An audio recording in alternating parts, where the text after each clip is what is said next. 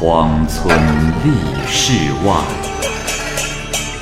孤灯笑蓬莱。雁作人间雨，旷世岂了斋？鬼怪胡银娥，休当孤望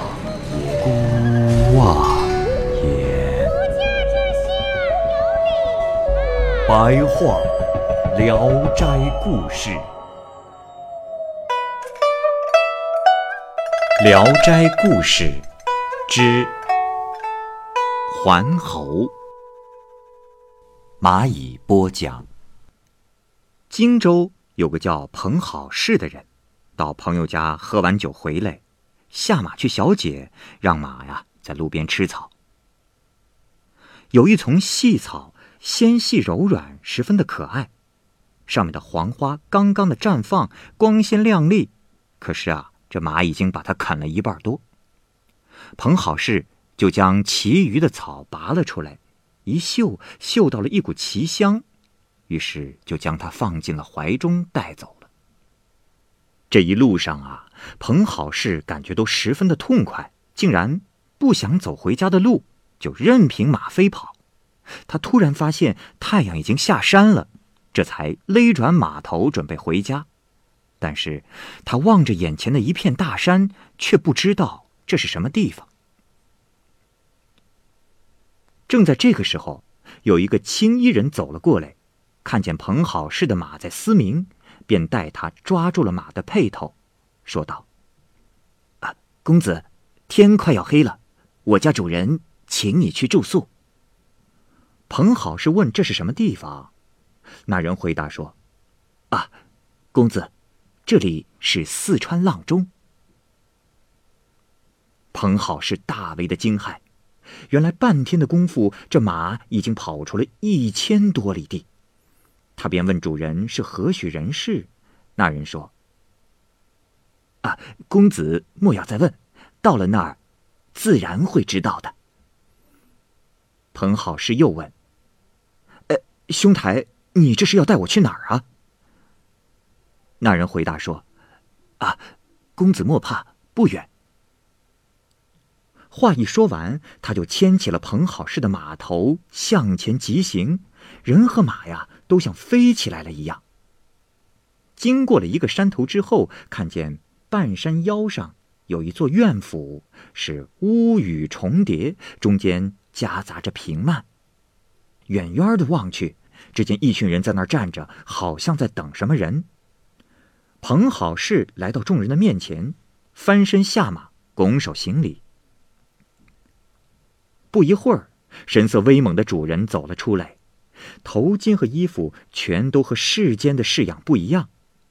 他向客人拱手施礼，说道：“呃，今天来的客人里，彭先生路途最远，失迎失迎啊。”于是向彭好事作了揖，请他先走。彭好事连忙谦让，不肯先走。那主人就拉着他的手臂，带他一起走。彭好事只觉得呀，被抓住的地方好像是上了枷锁般，疼痛的骨头都要断了，也就不敢再挣脱，听从的跟他走了。剩下的客人还在相互的推让，主人有的推一把，有的拉一下，宾客皆嚎叫着倒在了地上，好像不堪承受。只好一一遵照主人的命令，进了屋子。众人进了大厅，只见厅里面的装修豪华夺目。两位客人坐一张桌子，彭好事悄悄地询问同座的宾客：“这主人是谁？”客人答道：“呃，公子竟然不知道他？他就是张桓侯张飞呀。”彭好是十分的惊愕，吓得连咳嗽都不敢了。酒席上也都是寂静无声。酒席开始了，张桓侯说：“各位，请。呃，每年都要打扰各位亲朋好友，今日专门备酒菜佳肴，尽一点小小的心意。正巧彭先生远道而来，也是很幸运的一件事啊。呃，只是彭先生，我私下有个请求，很是冒昧。呃，若彭先生有丝毫的不舍之情，我也不会勉强于你。彭好事起身问道：“啊，大人，此言小人承担不起，不知是什么东西？”桓后说道：“呃。”你的坐骑已经有了仙骨，不是凡间人所能驱使的。我打算买匹马和你交换，不知彭先生意下如何呀？彭好事说：“啊，原来是这样，大人，小人直接把马送给你，不敢让大人破费。”桓侯说：“哎，我一定要送你一匹好马作为回报。”而且还要送你一万两银子。彭好事立马离开拜谢，桓侯命人把他拉了起来。过了一会儿，丰盛的酒菜纷纷端了上来，直到日落之时，桓侯吩咐点亮蜡烛，众人起身告辞。彭好事也向桓侯告别。桓侯说：“呃，先生远道而来，回哪里去呀？”彭好事看着同桌的客人说道：“啊，大人，我与这位先生已经约好，暂去他家借住一宿。”桓侯遂又取出大酒杯，同各位宾客敬酒，然后对彭好事说：“哦，对了，先生，你怀中的那棵香草，哎，新鲜的时候服下可以成仙；枯萎了，用来点化金银，用七根香草。”可点化万两银两啊！说完，就命仆人拿出了点化金银的方子，交给了彭好事。彭好事再一次的拜谢。桓侯说：“呃，明天到集市上，请你在马群中随便挑一匹良马，不用与马贩子讨价还价，我自然会付给他钱。”又转身对众人说。呃，我说，在座的各位，彭先生远道而来，哎，请大家少量的资助他一些盘缠啊！众客人连声答应。饮酒之后，大家就纷纷辞谢离席。半路上，彭好事问起大家的名字，知道和自己同桌的人叫刘子辉。大家一起走了二三里地，翻过一道山岭。就看见眼前有一座村庄，宾客们陪同彭好事到了刘家，这才说起今天这件事的奇异。从前秋收之后，村里人每年都会于桓侯庙备酒食，举办祭祀田神的赛射活动，斩杀牲口，请来戏班，渐渐的成为了一种习惯。刘子辉就是这项活动的发起人。赛事活动三日前方结束。这天中午，各家都有一个人被邀请过山。被问及事由之时，来人却闪烁其词，只是敦促的非常急迫。